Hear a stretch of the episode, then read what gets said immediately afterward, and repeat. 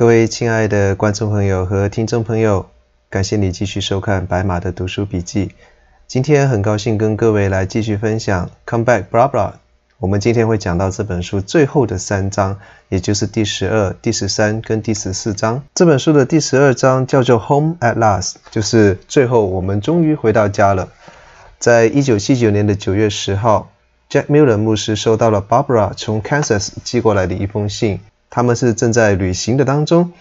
，Barbara 心情其实非常的好，因为当他到了 Palo Alto 之后，他能够很快的找到住所，然后 Angelo 也很快的可以找到了一份在餐厅里面打工的工作。那 Barbara 她自己的学校也已经注册好，然后她马上就投入了一个非常忙碌的博士班的一个学习当中。在这个时候，同时 Jack Miller 牧师其实正是在考虑他要不要去乌干达来宣教。在他们思考的过程当中，他们有很多跟家人和朋友一起交流的机会，他们还是最后决定了，在当年的十一月底的时候，他们就飞往乌干达。Jack Miller 牧师认识到，在他思考的这个过程当中，他明确地感受到撒旦在阻拦他们这一个宣教之行，因为撒旦知道他们这样子的宣教之旅，除了影响当地人以外，其实也会带给 Jack Miller 牧师他身边的人一些的影响。在他们还没有真正要去乌干达之前，Angelo，也就是 Barbara 的男朋友，曾经有想过说，是不是他应该要跟 Barbara 一起跟着 Jamil 的牧师去乌干达？当 Barbara 回问一个问题，就是说，那如果你这样子的话，你自己应该要先变成基督徒啊？那这个时候，Angelo 不再是那一种非常强烈的反抗，而是说，嗯。我好像最近确实有在思考一些东西，但是没有说思考什么了。从这边我们就可以看得出来，其实 Angelo 对于 Jack Miller 牧师和 Rosemary 师母他们这样子热心为人，为了福音的缘故，愿意去到乌干达这样子一个在当时看起来并不是非常安全的一个地方，然后愿意将他们的生命奉献给当地的人，奉献在福音这个事工当中，这一点确实是让 Angelo 感觉到有一点点的不同。觉得这一对夫妇他们的生命应该是跟他们现在，或者是说在他过往的人生当中遇见的人都是不一样的。在去之前，其实 Jack Miller 牧师还是有一个机会来对着 Barbara 再一次提出了挑战。Jack Miller 牧师在那个时候跟 Barbara 有好几次很长时间的电话的讨论，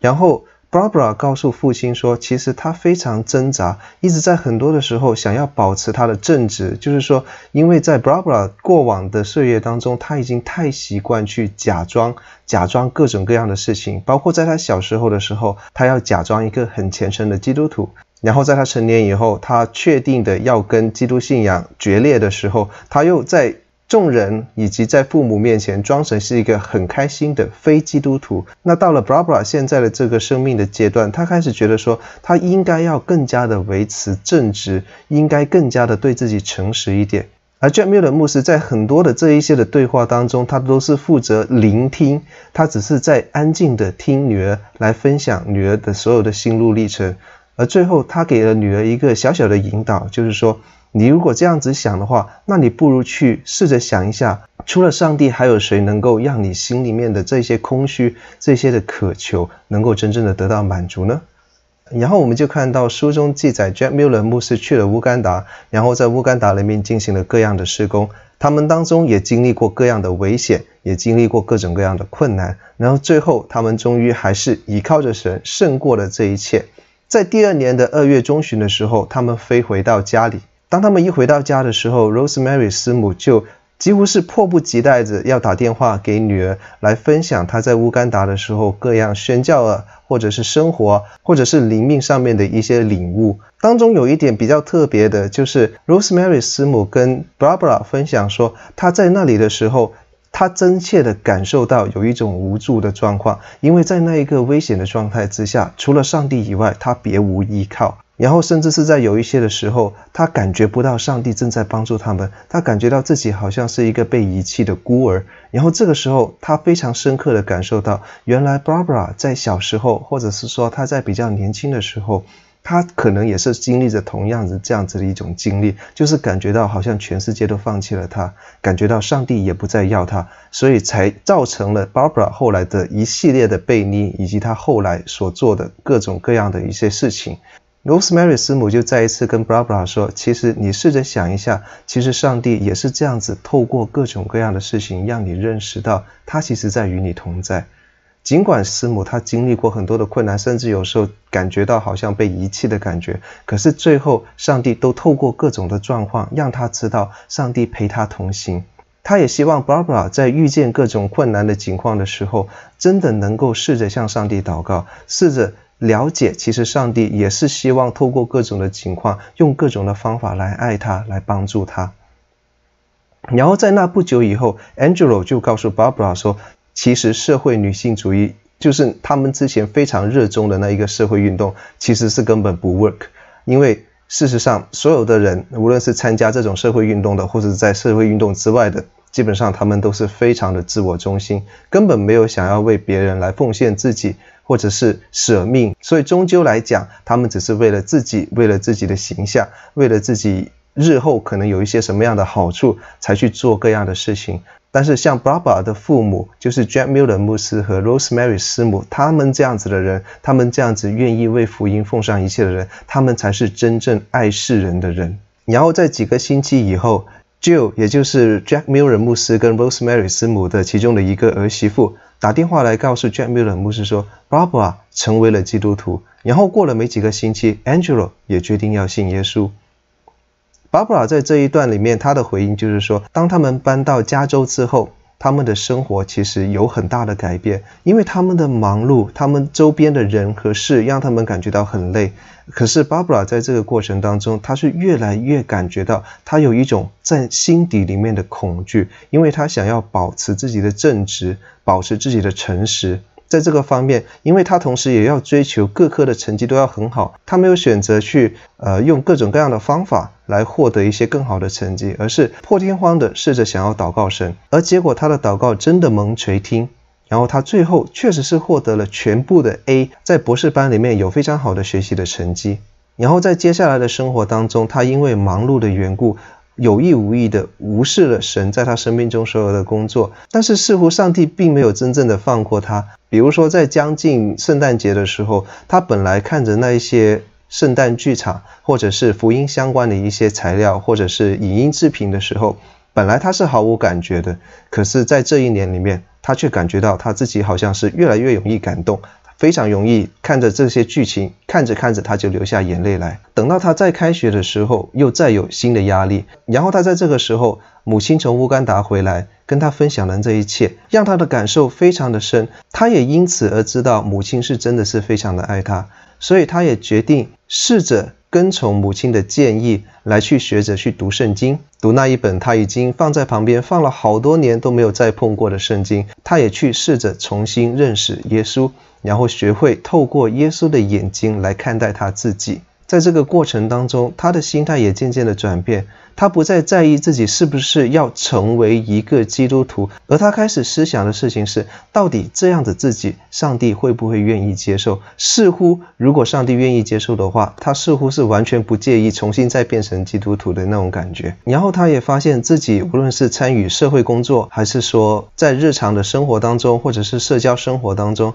他都发现他的行为似乎是带着各种各样的一些目的，让他觉得他自己需要非常强烈的去。找回他的诚实跟正直，而这个过程当中，当然也像刚刚所说的，他也一直有开始在读圣经，渐渐的更多的重新认识那一个他从小时候就已经很认识的耶稣。然后有一次他在校园里面漫步的时候，他就有一种感动，就觉得说上帝好像在陪着他身边，在陪着他往前走，而且他很惊奇，就是说。之前我为什么完全没有感觉到上帝与我同在？那现在为什么这种感觉忽然又那么的强烈？然后在有一天，他在上学的路上，他在路上忽然想到了一个人，一个可能曾经跟他的关系不是太好的一个人。然后他想起跟这个人之间的一些羞愧和尴尬的事情，这一件事情忽然就触动了他。让他感觉到，原来耶稣也是这样子对我，我做的所有的事情，我做的所有的羞愧，我所有的一些尴尬，原来在耶稣里面，他早已经被释放。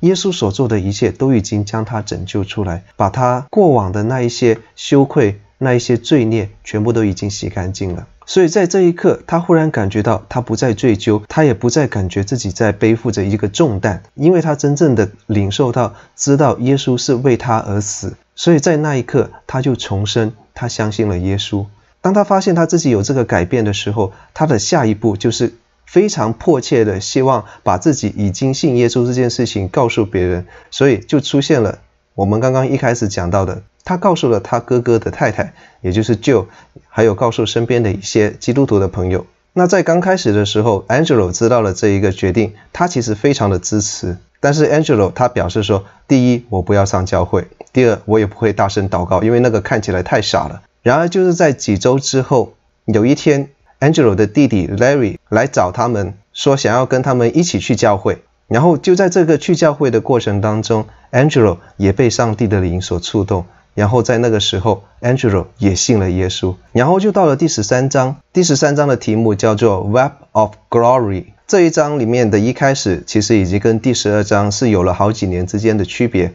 在这个时候，Barbara 已经成为了在教会里面带领青年人的一个带领者。Barbara 对这一些悖逆的年轻人所付出的爱，那个爱的深切，是曾经的他自己完全没有办法想象的。而这一切的奇妙，都可以说绝对是上帝的做工。其实，当 Angelo 跟 Barbara 他们回家，就是回归到这个基督徒的大家庭的时候，他们其实是受到了家庭成员的欢迎。唯独 Jack Miller 牧师和 Rosemary 师母，他们最小的女儿 Karen，也就是 Barbara 的妹妹，可能还是没有办法接受他们，因为 Karen 当时的情况就比较像是说，这个女孩子，这个我的姐姐，她已经做过那么多那么多伤害这个家庭的事，做过那么多伤害教会、伤害那一些她身边爱她的人的事情。我们又怎么能够那么轻松的就又这样子能够接纳他回来，然后好像当做什么事情都没有发生过那样？然而在这个过程当中，Jack Miller 牧师也就劝告 Karen 说，其实神是在看顾以及保守每一个人，他跟在每一个人的身边，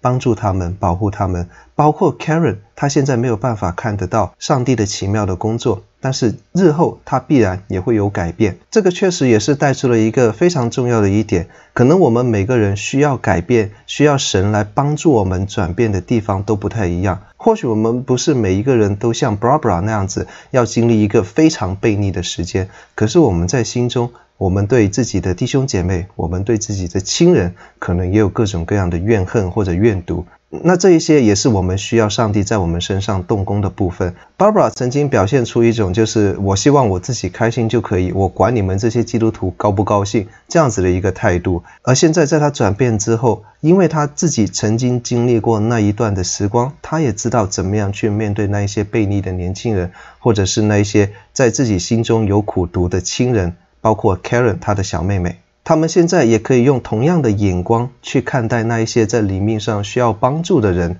而且他们二人将基督的爱透过自己的生命慢慢的扩散开去，让更多的人可以认识神。当中包括 Barbara 非常好的朋友 Sherry，还有 Angelo 的家人。渐渐的，他们织成了一个更大的网，一个充满上帝的荣耀的网。后来，他们也有一个非常可爱的孩子，这个孩子成为了他们一家的祝福。大家都非常喜欢这个小男孩。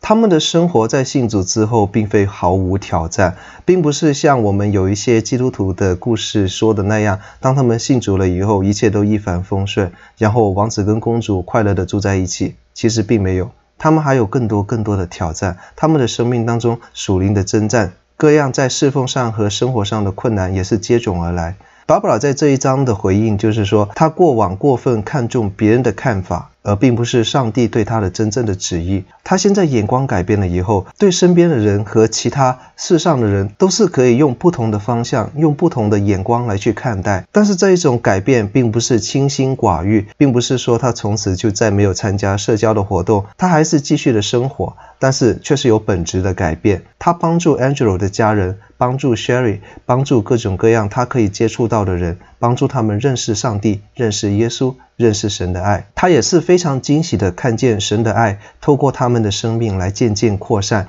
组织成一个非常庞大的网。这个网里面诉说着上帝的荣耀。Jack Miller 牧师用 Parents turn your problems into opportunity，就是说将你的问题转化成为机会，用来做第十四章的题目。他给所有的父母做出了最后的一个劝告。因为他认为父母常常觉得应该要通过控制自己的子女，从而达到保护他们的目的，但是最后往往就会变成他们期待自己的子女变成另外一个自己，就是变成自己的另外一个翻版或者一个更好的版本。然后这样通常会造成子女的不满，而且他们的期盼也往往都不能够如愿。一旦子女的反应跟自己的期盼不太一样的时候，他们就有很多的怨言，甚至自怨自艾。